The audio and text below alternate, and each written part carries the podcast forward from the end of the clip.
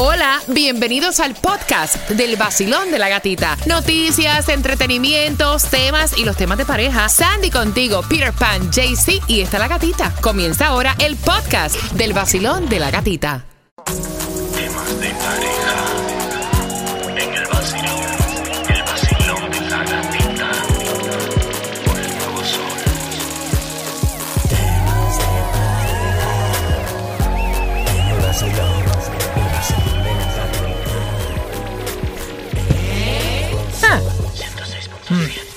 Líder en variedad y mira, los temas de pareja gustan tanto porque nosotros los combinamos con las vivencias de cada uno de nosotros Real. porque a todo el mundo le ha pasado algo parecido y entonces se familiarizan con el tema de pareja. Cuando te haga la pregunta del tema de pareja, así que tú que vas camino al trabajo, dale volumen y esto es cierto.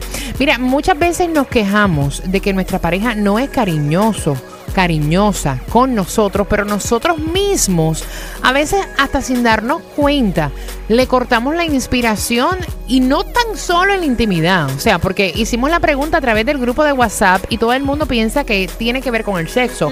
Esto no tiene que ver en nada con estar con tu pareja íntimamente. Por ejemplo, cuando yo comencé mi relación con Rey David, como ya yo había pasado por una desilusión Exacto. de 14 años, eh, yo en mi casa lo hacía absolutamente todo y no le daba la oportunidad de que él se sintiera como el hombre de la casa. Una cosa tan simple como botar la basura, llevar el auto, hacer un cambio de aceite, o sea, yo lo hacía todo. Y él me decía, pero ¿por qué no contaste conmigo? Yo lo puedo hacer. Yo lo puedo hacer. I don't need you. No te necesito, yo lo puedo hacer. Yo estoy acostumbrada a hacerlo. Y cosas como esas, uno le está cortando a esa persona que se está esforzando. Obviamente Tratando. tratando, de que tú te sientas querida, de que tú te sientas amado. Y como esas te puedo decir miles más. Muchacho. O sea, aquí han llamado chicas incluso que, por darte un ejemplo, se ponen a lo mejor ropa interior bonita, su esposo no les hace caso, o le dice, muévete, muévete, muévete, que estoy viendo el partido, échate, echa, echa para allá, echa para allá. y el disfraz de Halloween ese, ¿para qué cosa es? O eso es ríen, ¿me entiendes? Cosas como esas, a veces con la intención y a veces sin intención. Tú lo contaste que una vez tú te reíste de Rey David. Claro. sin intención alguna. David dijo, más nunca en la Más vida nunca en la dejar". vida te bailo, más nunca en la vida me pongo nada para ti. Y son cosas como Sandy que estaba contando que a pesar de que ella lleva un año de relación, le dice a su novio, ay, echa para allá que tengo calor. O sea, cosas, detallitos como ese que eso molesta. Igual que Bad Bunny. No quiero que más nadie me hable de amor.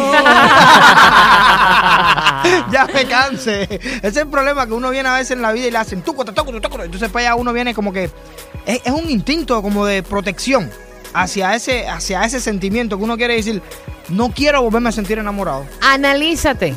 Usa este tema de pareja para analizarte. ¿Qué cosas tú le haces a tu pareja ahora escuchando el tema? Que te das cuenta que le estás cortando Sí. ese sentimiento, esa inspiración. Uno tiene que aprender, todos tenemos que aprender de cómo bregar va con las situaciones de pareja. Esto, esto no es, esto no es una pera en dulce. De verdad, de verdad. Aquí fallamos todos en algún momento de nuestras vidas con nuestra pareja. O sea, hay actitudes y cosas que a veces uno hace que después la pareja no lo hace más. Y entonces uno dice, caramba, pero es que le corté la inspiración. Lo maté. Mira esto que me mandaron por WhatsApp. Dice, yo uso palabras como escudo. Dice la persona que en vez de, él le dice a sí mismo, dice, yo no puedo decir te amo porque no, no te amo en serio, pero te Ay, qué quiero. fuerte. Bueno, eso es lo que me están diciendo por WhatsApp. Él usa esa palabra como para ponerle el El escudo. freno. Él dice, yo no puedo decir te amo, Pero te quiero. Así no días. Mi mamá siempre dijo de que te casas para toda una vida, te casas una vez para toda la vida. Y así me criaron. Y no es fácil, porque No. aunque por más que tú quieras ser amorosa, tierna, con los años no es que se muere el amor, el amor nunca se muere. Pero llega un momento en que una de las parejas la, eh, la hace ya costumbre de hábito. Y yo no, no, nunca he querido que sea así. A mí siempre me ha gustado agarrarme de la mano, me ha gustado darle un beso en la frente porque siempre lo he sentido um, close y muy inocente. Pero, ¿sabe? Duele porque a veces dicen que, eh, que son para dos personas y siempre a veces queda una. Ya yo he pasado esa etapa. Wow. Entonces se van volviendo como secos. Es verdad, es verdad. Se vuelve como que la relación seco, seca. seco. Mira lo que estaba diciendo Sandy, que su exnovio nunca le abría la puerta y que cuando lo hizo, ¿qué fue lo que le respondiste? Yo le respondí, ¿qué tú haces? Y yo no vuelvo jamás en la vida a tratar de abrirte una puerta. ¿Me entiendes? exacto. Son cosas que uno hace inconscientemente Conscientemente, y tú le estás cortando a la persona como Mira, que la inspiración. Te, voy a decir sinceramente, a mí no me gusta la babosería esa arriba de mí, el besuqueo ese y la apretadera esa. Yo soy, yo, esa es mi forma de ser. A mí me gusta eso para otro momento. Y entonces eh, yo lo hago sin querer, pero yo sé que me, yo sé que la estoy cortando. Sí, Y no, ella, la cortas y la hieres. ella viene, sí, pero no se cansa.